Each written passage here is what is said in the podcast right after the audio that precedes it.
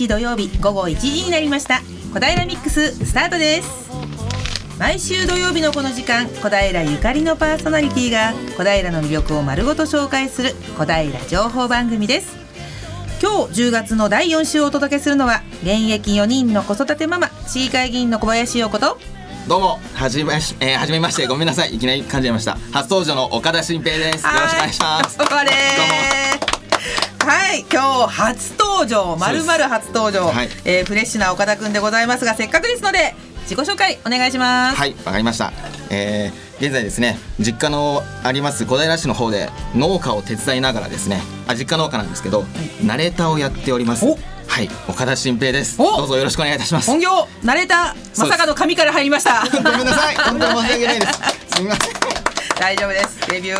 はい、で FM 西東京本当にまるまりはじ初めてなんですよね。そうですね。もうこうやってここで喋ること自体が初めて。で、そうですよね、はい、ナレーターだとやっぱりあの原稿を読むという形なので、はい、こういうふうにラジオで、まあ、フリートーク、ね、みたいな形はあまりやられてない。全然経験がないと言っても過言ではないですね。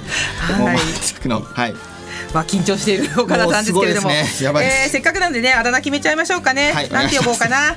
じゃあせっかくなんでオカピーでいきたいと思います。はい、はい、よろしくお願いいたします。え、じゃあオカピーはい、はい、それでは今日はよろしくお願いお願いしますね。も。う一緒になって私も噛んじゃう。今日は噛みまくりの一日ということで皆様も聞いてる皆様も温かい気持ちで聞いていただければと思います、はい、えー、そして今日もゲストを迎えてのトークや小平レポートなど盛りだくさんの内容でお送りしますえ今日のゲストはですね小平ゲートゴルフクラブ会長のなんと御年91歳の中澤俊さんをお迎えいたします。えそして小平レポートは多摩県ガイドツアー多摩めぐり30え本日はですね小平市内で開催されているということでございます。えそちらのツアーに直美さん津田塾大学の中本さつきさんが同行しておりますので様子を後ほど伝えてもらいましょう。そもそもね多摩県ガイドって何でしょうかね。その辺も伝えてもらいたいと思います。はい。あなたのメッセージリクエストをファックスかメールでお寄せください。ファックス番号042-451-2888 042-451-2888メールアドレス egao842 アットマークウエストハイフン東京 .co.jp egao842 アットマークウエストハイフン東京 .co.jp です。egao842 は笑顔発信中と覚えてください。FM 西東京ホームページのトップ画面からもメールをお送りいただけます。ツイッターで投稿していただく場合は「ハッシュタグ #842FM」をつけてください。そして小平ミックスのフェイスブックにはイベントやお得情報などたくさん載せていますのでぜひご覧ください。そしてそしてラジオの音が聞き取りにくいなと思っているそこのあなた。FM 西東京はパソコンやスマートフォンでも聞くことができるのをご存知ですか？FM 西東京のホームページトップページにアクセスしてみてください。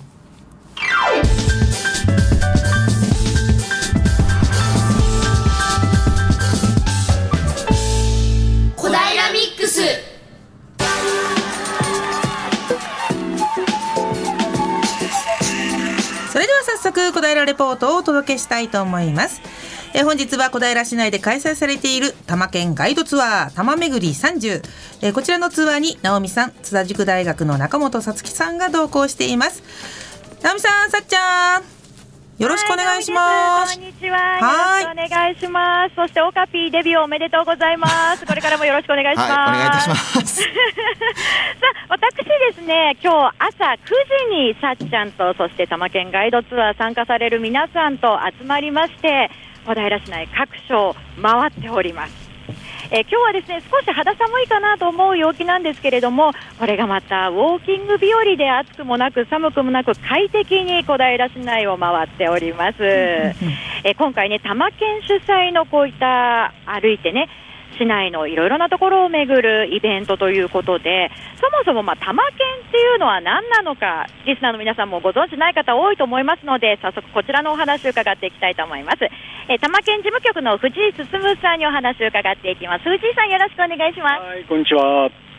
はい、多摩県というのはそもそもどんなものなのか、まず教えてください。はい、えー、っと東京の多摩地域30市町村ありますけども、そこの自然とか地理とか歴史とか産業文化つまり我々の生活の周辺にあるものをとことん知ろうじゃないかということでせっかく知るならばちょっと検定試験を受けてみようかというその高望みそこの先にはきっと生活にゆとりが生まれる精神的な豊かさが絶対生まれるはずだということで毎年検定試験をやっています。で今年度は来年の3月明星大学で行います。はい。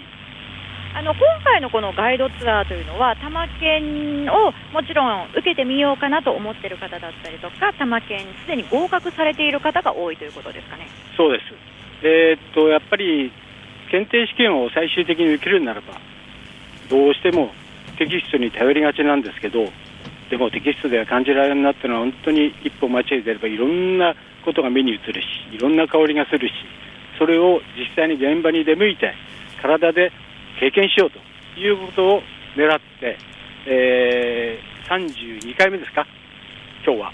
はい。開催されてるんですね。あちこちの町や村へ行って、いろんなことを見て学んできました。小平市以外で行われたこのガイドツアー、印象に残っているもの、何かありますか？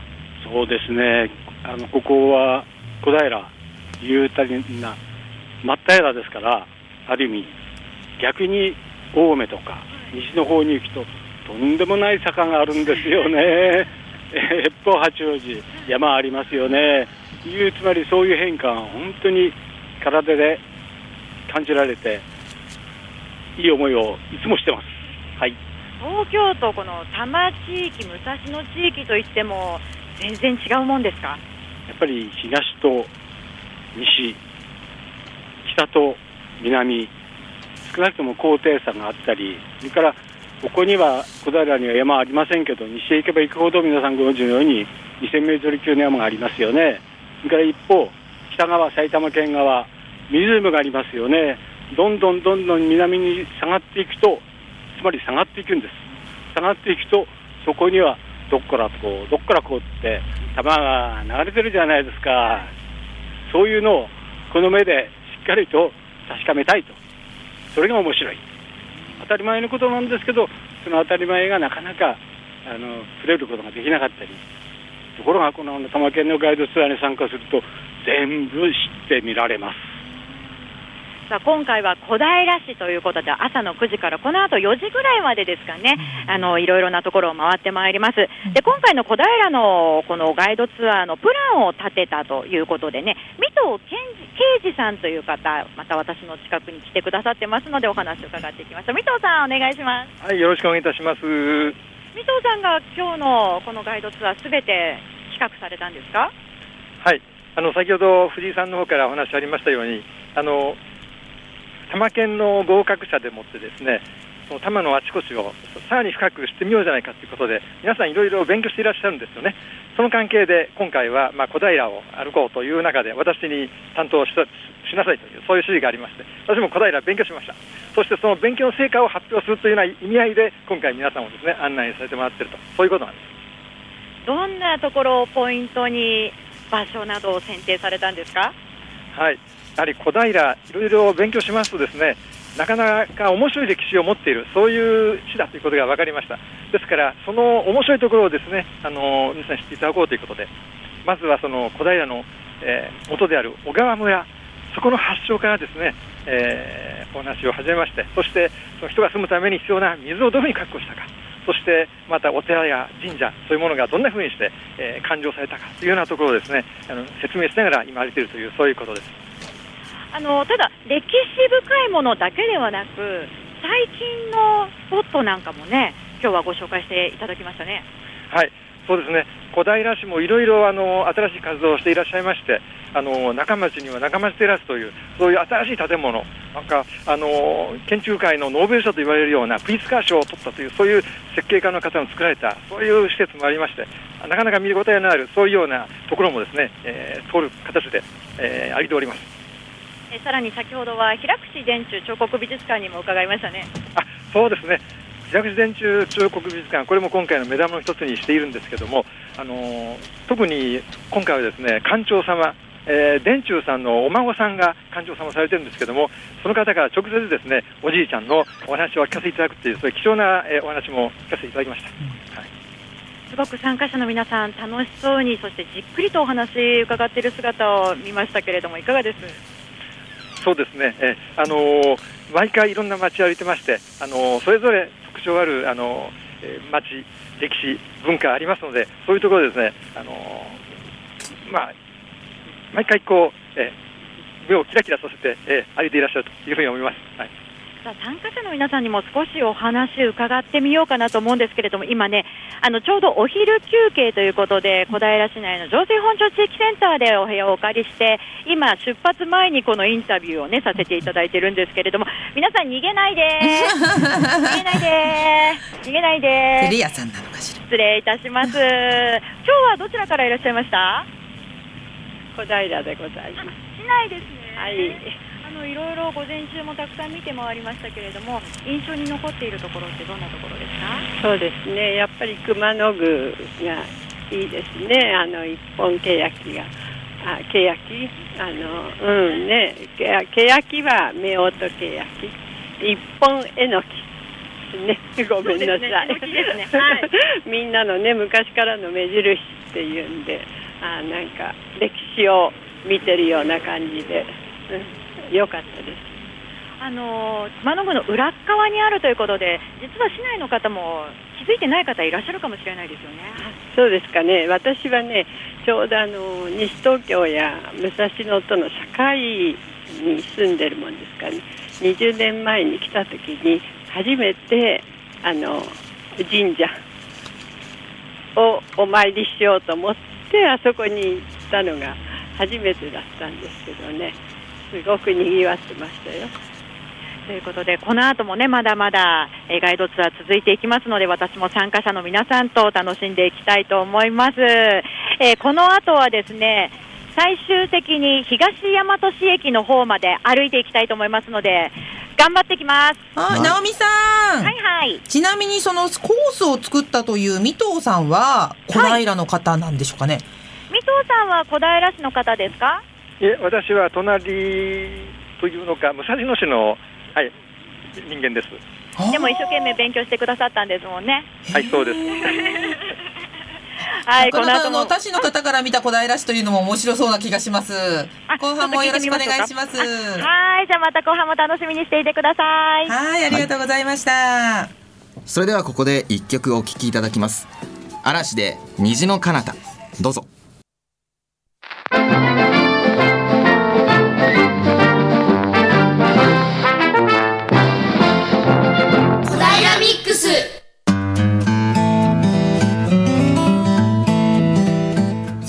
日のゲストをご紹介します。本日のゲスト小平ゲートゴルフクラブ会長中澤俊さんです。どうもこんにちは。こんにちは。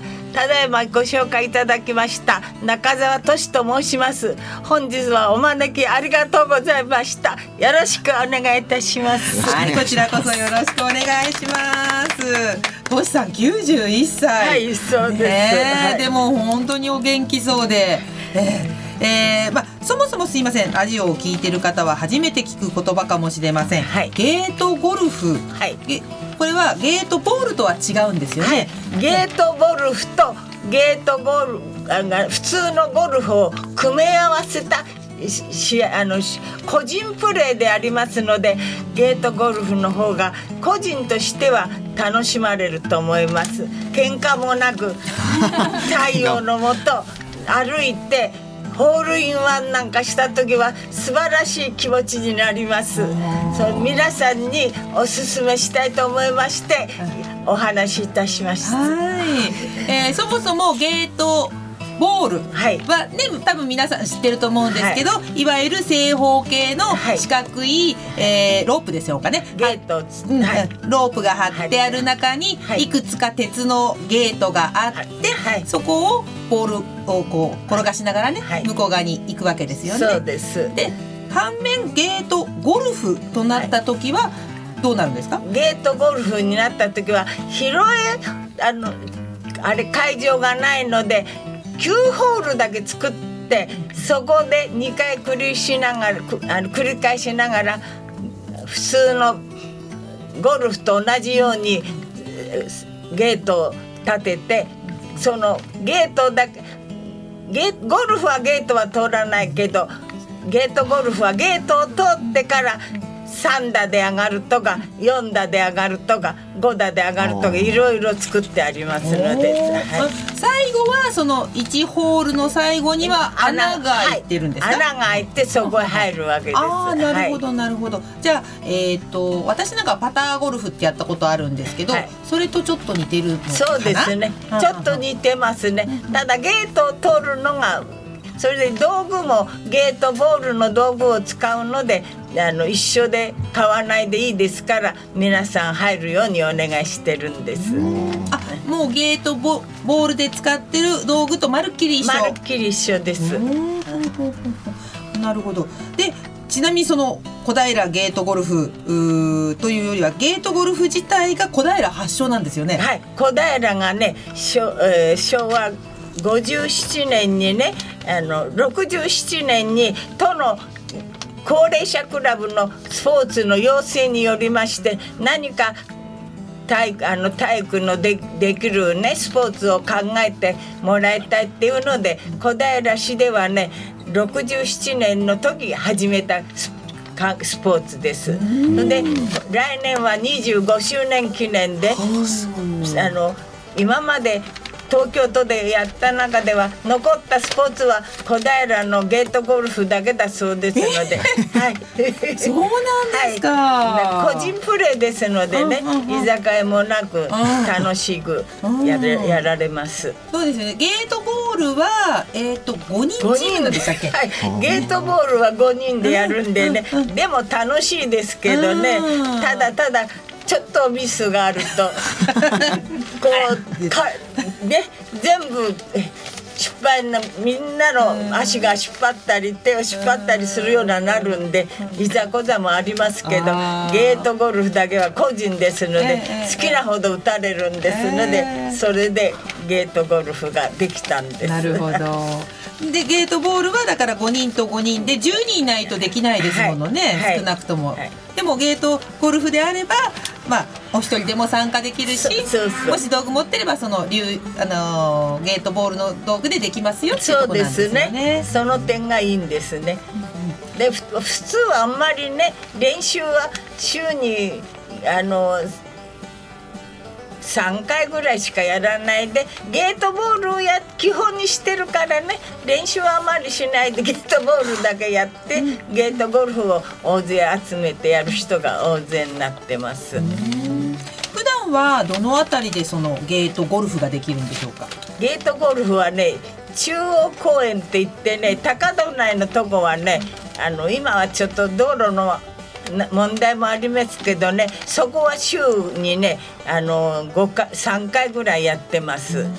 で私らの弥生会ってとこはあの公民館南町公民館のそばですけどゲートボールをやってながらゲートゴルフの練習もしている感じでございます。ゲートボールは毎日やってますのでそれでゲートゴルフもそこで練習やってます。なるほど。あのちょっとね、えー、ホームページもね見させていただいたんですけど、はい、本当のそのゴルフみたいに林の中でね、はい、やっててそうなんか本当にあのアウトドアっていう感じしますよね。それであのね、えー、平らなとこでやる時はね池も一応作って OB ラインも作ってあるんですよ。そうなんですか。はい、池入るとバツ一だとかね。ちょうどゴルフと一緒でね、あの池もちゃんと池ポチャだって言って。それからね OB ラインもあってね、はい、あのちゃんとゴルフと一緒でやってますわ。だからゴルフを堪能する人は楽しいまた楽しみですね。あの岡部ちなみに知ってました？ゲートゴルフっていうスポーツ。いやもう全然知らなかった。ゲートボールの方は、なんとなく見たこととかあったんですけど、ええ、ゴルフは全然知らなかったですね。ねえ。えー、小平市内で何人ぐらい会員がいらっしゃるんでしょうかね？今ね76人ぐらいになっちゃったんですよ。もっと昔はね、うんうん。たくさんいたんで100人以上いたんですけどねだんだんいろいろのスポーツスポーツがねあの流行ってね人数も少なくなりましたけど楽しくやってます。長澤さんご自身は91歳で、はい、まだまだ現役でプレーしている、はい、はい、ちなみに何歳ぐらいからゲートボールを始められたんですか？57歳から始めた。57歳まではちょっと体が弱かったんですよ、えー、それでゲートボールで始めたらもう毎日毎日主人に言われたんですよ。ゲートボール七ヶ病院行って。る でもね健康になってね91まで行きましたから。毎日やられてるんですはい。日曜のかしたね、ええ、祭日もやってんですよ。だからはい。もう太陽の下でね、え、体が一番長生きの秘訣ですね いつもはどのあたりでやってるんですいつもねあの南町公民館、水道道路のそばの南町公民館でね、朝9時からね12時までやってます。3時間はすごいですね。であの4回一あのゲームは30分で4回なのでね、ええ、その間お茶を飲んだりね休んだりしてます。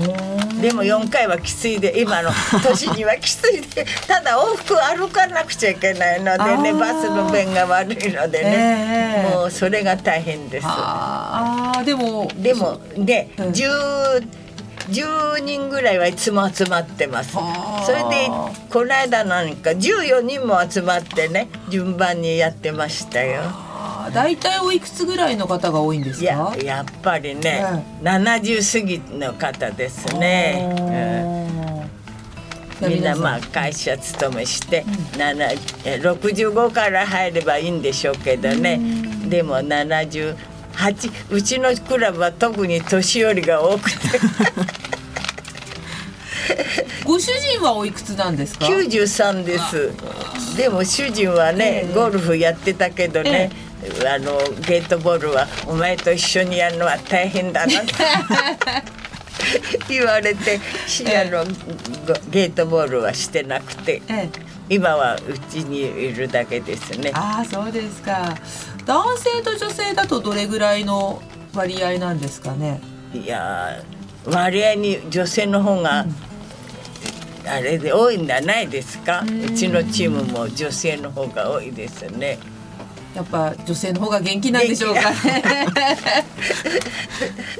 男性にもねどんどん来てほしいですよね、はい、そうですよね。男の人はねなかなか仕事もあるしまた次に働くからね、えー、なかなか集まらないんでね、はい、男の人も来てもらいたいですね。そうですね、はい、はい。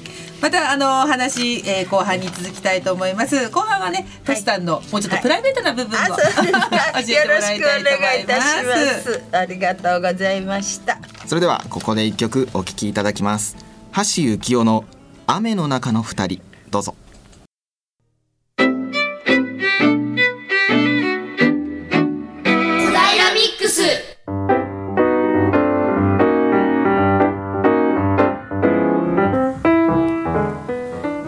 だいているのは FM 西東京小平ミックスです。本日のゲストは小平ゲートゴルフクラブの会長御年91歳中澤俊さんをお迎えしています。後半もよろしくお願いします。こちらこそよろしくお願いいたします。今かかっていた曲が橋幸夫さんの雨の中の二人ということでこちらねあのトシさんからのリクエストだったんですけれども、はい、はい橋さん好きなんですあの初めて42年に東京に来たんですけどその頃ちょうど橋幸夫が流行ってまして私は田舎から出てきて寂しくて寂しくて困ってたもんで橋幸夫のファンに講演会まで入りまして いろいろ駒劇場見に行ったりしましたんですわ。おいくつぐらいの時ですか？42歳です。はい、42歳で東京に出てきた、はい、それまではどちらにいらっしゃったんです新潟県のね妙高高原って言ってスキーの有名なとこでいましたんですよ。でとしさん自身もスキーやらはい。あの昔若い頃スキーの選手でした。選手だったんですか？はい、はい、へえ。えっ、ー、ととしさんが若い頃のスキーっていうと結構板長いですよね。はい、長くてね、ええ、あの。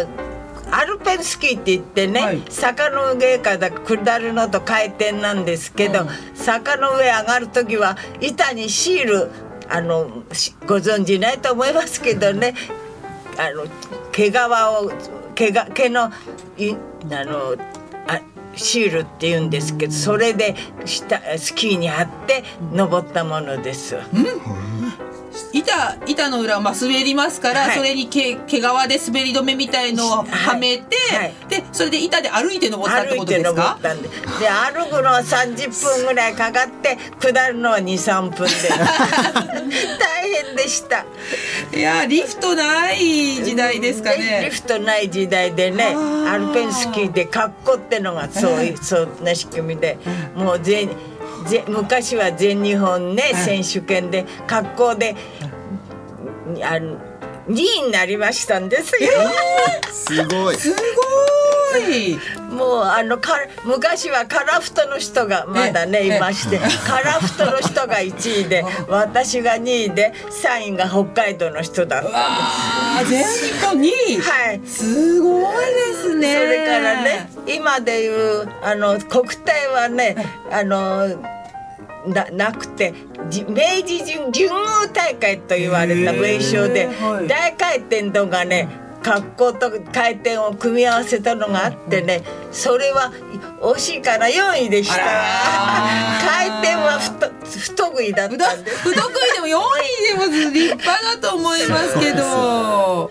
もう楽しんでね毎年スキーはね学校のね教科にあるんですよね。体育の教科で。あの新潟だから、はい、あの雪国ですもんね。体操できないから、冬は教科になってんですよね、楽しみましたそうですか。42年までね、スキーしてましたけど、子供連れてってね、だけど東京に来る時はね、もう終わりでしたけどね。でも東京で雪降った時はね裏がちょうど坂になってるのでスキーをやりましたけど 昔の長い板でね。ずずいぶんまたあのね妙高高原の長い滑走からずいぶん坂道 小平の坂道じゃずいぶん距離短くなっちゃいましたね。えー、でもお子さんはもうスキーとかはされないはい。あの主人が93歳でねスキーもねやって教えたりしてましたけどね。東京来てはもう全然やんないです息子は68になりましてね。だからねスキーは昔やりましたけどね。その全日本やなんかには出るあれがなかったです。息子さんは残念ながら。息子はもう高校生の時東京行きましたのでね、えーえーいやでもそれまではじゃあ随分滑ってたんですね。小学校中学まではね、えー、があのまあ一二で頑張ってましたけどね。そうですか。はい、じゃあ東京に出てきて残念ながらスキーはもうやめてしまいましたが、はい、他にはスポーツ何かやられなかったんですか？スポーツはあ始まやらなくてね。野球が好きでね、はい、野球を見にそこら中の球場行ってきましたよ。今度は見る方で。見る方で。めあの大学野球も見たりね。それからプロ野球もね。ちょうど西武ができた頃でね。できた頃 できた頃ですか。西武の球場へね、はい、見に行きましたよ、もちろんドームじゃないですよね、はい、まだね。まだドームできたばっかりの、多分後楽園も行きましたし明治神宮もね行きましたし。荒川のねとこにね野球場があったんです。よ今あのロッテの球場ではないかと思うあんなとこまで来ましたよ。それから横浜はね、かあの川崎球場にありましたんで川崎球場。好きな球団とか好きな選手がいたっていうわけじゃなくて野球全部が好きで見に行ったって全部が好きで見に行ったあの一番好きだったのはねジャイアンツにいました広岡選手です。広岡が西武来て監督したりしたから余計見に行ったり。今は阪神タイガースのね福留とかね藤波とか好きです。今でも野球じゃ見に行かれるんですか？もうね足が弱くなったのでね、うん、見に行くのはやめてラジオテレビで真っ腹です。ああそうですか、はい、野球以外には何か見てたんですか？あのね、うん、旅行が好き花火とね、ええ、それから桜を見るのが好きでねそれ追っかけて歩いてましたよ桜と。ちょうどねあの仲良し旅行会で30人ぐらいいましたのでね、その世話係をやらせてもらってねもうそこら中行ってきました温泉は。地域の方とその旅行会みたいのを作って、はい、そうそう。近所の、えー、近所の人とね、えー、旅行会を作ってね2 3 0人30人ぐらいでね行ってきましたよ。30人まとめるの大変ですよね。わ私は名前だけ会長になってて。あそこも会長なんですね。それでね主人が駒遣いでね。全部あのやってくれてました、うん、でも地域をねそういうふうにあのな何かきっかけがあって地域の方とつながりがあるっていう意味ではね、はい、いいですよね、はい、地域の人もねもう年取った人はね喜んでいましたからね、年寄り専門に バスで家から家までね送り届けてもらうからようにしてました。でも今でもねお世話係じゃないですか、ゲートゴルフでね。今ゲートゴルフでねもっぱらお世話係で声が大きいから文句も言いますね。でもねやっぱりあのそういうふうにお年寄りが集まる場所っていうのはね大切だと思うんですよ。でもね年寄りの方がねあのや喜んでくれてねおかげさんでそこら中行ってきました。私お金出したわけではないけどね。喜んでくれたからね私は本当に91年まで来て我が人生に悔いらしです 早いですまだ。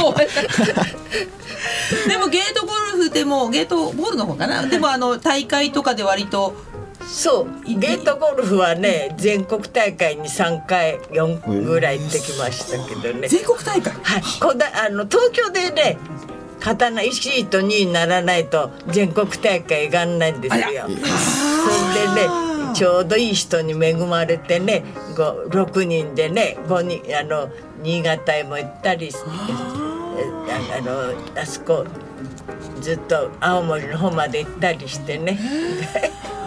あじゃあ小平のゲートボールはつ強かったんですか？強かったですよ。今でも強くてね、いやなんか青森行ったり徳島行ったりしてねゲート男の人はねゲートボールはあれですよ。国体で8位になったとかつって全国大会で。それほど頑張ってますわ。すごいですね。なかなかねあの小平は残念ながら専用のゲートゴルフそうそう、ゲートボール場がないんですよね、はい、でもねみんなね楽しんで毎日毎日遊んでますわ。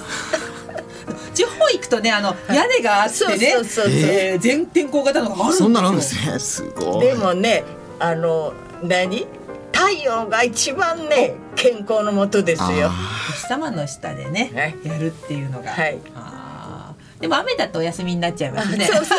今年はね雨がたくさん降ったかそれでね雨私が雨ちょっと降っても出てくとねあの弥生会の球場降らないんかね 言われてんですよ。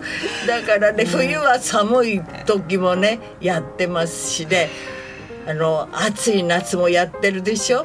あんたたちどうしたの？なんてみんなにね 不審がられてますわ。それほど外で運動するのがいいんでしょうね。91歳の元気の秘密はお日様だということで、はい、そうそう。私はそう思います。くよくよしないで楽しく人生を過ごせば長生きするんじゃないですか。はい、えー、今日は本当に素敵なお話ありがとうございました。こちらこそいろいろありがとうございました。はい、すいませんでした。私もぜひ元気で91歳を迎えてみたいものだと思います。はい、えー、本日はゲストに小平ゲートゴルフクラブの会長中澤俊さんをお迎えしました。本当にありがとうございました。こちらこそいろいろありがとうございました。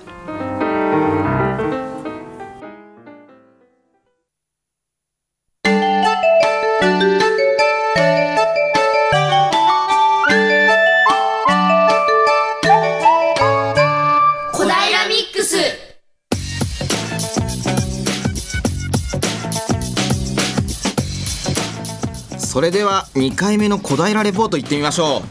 多摩武蔵野地域の魅力を発見していこうという取り組み。多摩武蔵野検定。通称多摩県の合格者がガイドをしてくれる。多摩県ガイドツアー多摩めぐり30本日は小平市内で開催されています。こちらのツアーに直美さんと津田塾大学の中本さつきさんが同行しています。さて今度はどちらにいらっしゃるのでしょうか。ちょっと呼んでみましょう。直美さん。さつきさんはい、すみません。さっちゃんこと中本さつきです。後半のレポートもよろしくお願いしお願いします。ますさて、私たちは朝9時に小平駅に集合しまして、直美さんと私で多摩県ガイドツアーに参加しています。はい参加者は私たち以外にも30人ほどいて、とても賑わっています。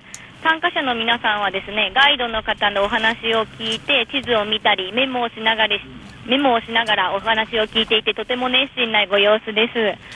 今日の気温はちょっと風が吹いて、少し肌肌寒いかなというぐらいの気温なんですけど、たくさん歩いていると、自然とポカポカしてくるようなとても心地よい気温です。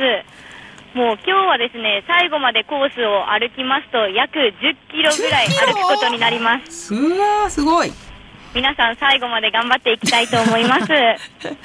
それでですね、後半私は今、津田塾大学の正門を出て、数百メートル左側にまっすぐ行ったところにある玉川上水沿いの旧右衛門橋、旧右衛門門というところに、旧右衛門橋というところにいます。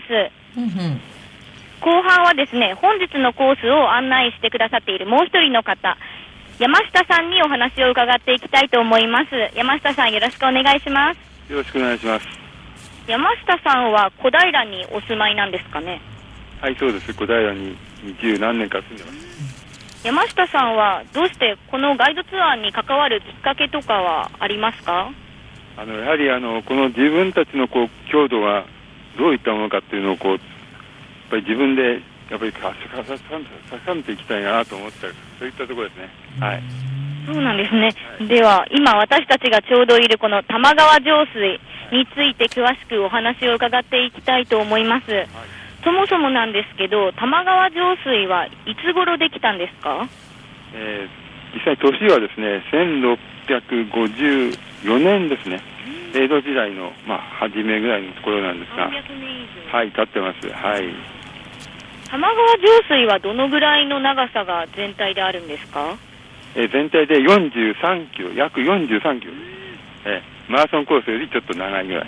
そうなんですね。はい。それは地都市名でいうとどのあたりからどこあたりとか教えていただけますか、えー多摩川のあの羽村というところありますね、えー青梅線の羽村なんですが、そこから羽村の関っていうのがありまして、そこから流れてきまして、新宿の駅の前のところを通って、えー新四谷の大木戸ってところまで、そこまで。はい。すごい広い範囲ですね、そのようなこの玉川上水をあの開設されることになったのはどうしてなんですか？あの普段やはりこう、まあ、身近にこう玉川上水を知っているというか、見てるということで、まあ、少し調べてみようかなという気持ちが、まあ、起きて、まあ、それだったらばちょっとこう、なんですか、まあ、皆さんのお役に立てればなと思って、まあ、微力ながらちょっと考えて、まあ、やることにしました。はい。そうなんですねじゃあその玉川上水について熱心にお勉強されているということで今日はそのガイドで山下さんが玉川上水について説明しているということですか？あまあ、そういうことになりますね。はい。この玉川上水は工事されて開通されるまではどのぐらいの期間がかかったんでしょうか？えーとですね、あの羽村の席は1653年の4月からですね、えーそこから8ヶ月かけて新宿の四谷の大木戸まで、それがちょうど11月になります。えーそれで、その後ですね、ややっぱり江戸の中にこう水を引くということで、それそれが翌年の6月ぐらいに終わりました。はい40何キロもあるにしては8ヶ月って私は短く感じるんですけどこれはそんなに簡単な工事ではないですよね。えー大変な難工事だと思います。まあ、結局、大勢の人も、まあ、近郷から呼び寄せて、それで、まあ、あの昼も夜もまあ働いて掘ったんではないかと、私は分からないんですが、まあ、そういうふうだと思うんですが、はい、そうですよね、なんか小平って、なんか坂が少なくて平らなイメージがあるので、工事も難しそうだなって思ったりします。あのこのそのように苦労されて完成した玉川上水なんですけど、実際はどのような用途で使われていたんですか？あのほとんど水飲み水ですね、ええ、飲み水がもうメインで、ええ、それでまあ、それで人が入って、小平ですと小川村ができたということになります。実際今私たちがいる九右衛門橋はどのような用途で使われていたんですか、えー、これはあの九右衛門さんとこの辺の名主の方の名前なんですけれども、まあ、この方が、まあ、作ったんではないかと思いますが、まあ、あの実際、どういうふうに使われたかは分からないんですが、この近くに、あのなんですか、一時2年間だけあの船の上で、まあ、荷物を運搬したということで使われていたということが記録されてます。あそうなんですか、なんか大学の近くに船が通っていたなんていうのが想像できないので、今、すごくびっくりしました。では今はもう、今は玉川上水はどのようにというか、今はもう見るだけって感じですかね、実用面ではどんな感じなんですか？今はあのまあ、実用面というか、まあ、ほとんどなんですか、まあ、近歩歩いてる人の、まあ、憩いの場所という感じに使われているのがメインですね。まあ、実際そのためにはやっぱりきれいにしなきゃいけないというんで、まあ、あの実際にあの上流の方であの下水処理場がありましてそこできれいにした高度にきれいにした水を流して、まあ、流すことによって、まあ、水が流れて緑が育ち、まあ、結局ゴミを捨てないできれいになって、まあ、環境が、まあ、まあ、維持されるということだと思います。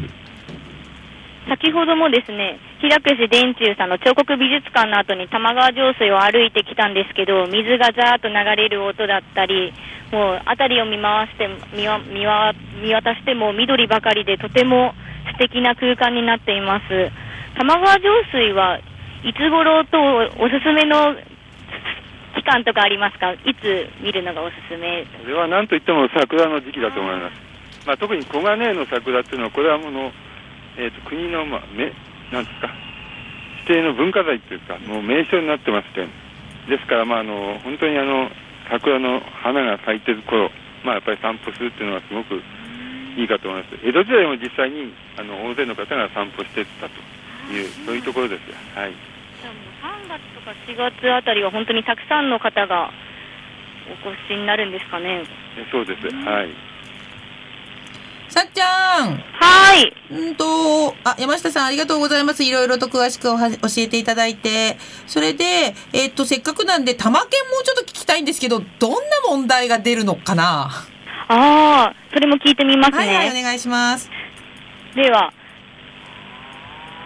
先ほどの藤井さんですに、またお話を伺いたいと思います。はい多摩県では実際にどのような問題が出るのかという疑問がスタジオの方から来たんですけど、教えていただけますか、えー、今あの、山下さんとの話の中にありましたけど、玉川上水はどこからどこまで流れてるの？玉川上水の長さは何キロなの？っていうのありましたよね。はい。そんな感じです。それは選択形式とかではなく自分で書くんですか？えっと、級によっては級によっては順で書く場合もあるし、択一の問題もあります。うん級があるんですね、そもそも。あ、級があるんですか？何級から何級までとか教えてください。えー、小学生をターゲットにしているジュニアっていうの。ここからあるんですね。それから30市町村、多摩地域に30市町村ありますから、うん、それぞれの市町村向けの級と、それから、えー30市町村を公益玉というふうな感じで捉えた3級、2級、もう一つ、はい、2級が受かっていなければ受験できない1級というのがあります。